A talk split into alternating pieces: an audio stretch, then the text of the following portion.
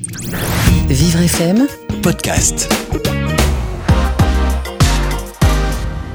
Paris, Seconde Guerre mondiale, les nazis occupent la ville, mais la vie de spectacle continue, tour d'horizon de celles qui ont fait le Paris sous l'occupation. Miss Tinguette tout d'abord, à 60 ans passés, Miss Tinguette a toujours les plus belles jambes de Paris. À partir de novembre 1941, cinq mois durant, devant une salle comble, la meneuse de revue fait tourner la tête. Elle prend la suite de Maurice Chevalier au Casino de Paris et fait le show, à l'inverse de Joséphine Baker qui, sitôt les Allemands installés, renonce à se produire dans ce temple rococo.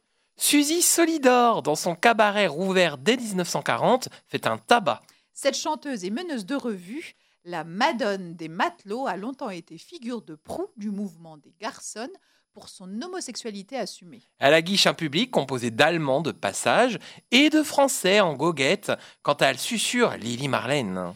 Sa renommée est telle qu'elle est rebaptisée Suzy. On dit qu'elle aura eu une relation suivie avec un Allemand.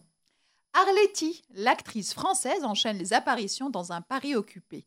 Elle tourne pour le cinéma et s'affiche en soirée. Bien accompagnée d'un général allemand, sa liaison lui sera reprochée, une sorte de jeux interdits. Coco Chanel, elle est là, cette femme de passion et de travail.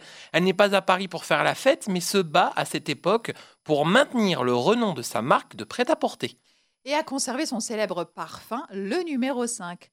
Enfin Jason, Edith Piaf. En août 1943, elle chante à Berlin pour promouvoir la chanson française et pose devant la porte de Brandebourg. En 1942, juste avant, elle loge dans une maison close, à deux pas du siège de la Gestapo, où elle est souvent avec Henri Lafont, le chef de la Gestapo française.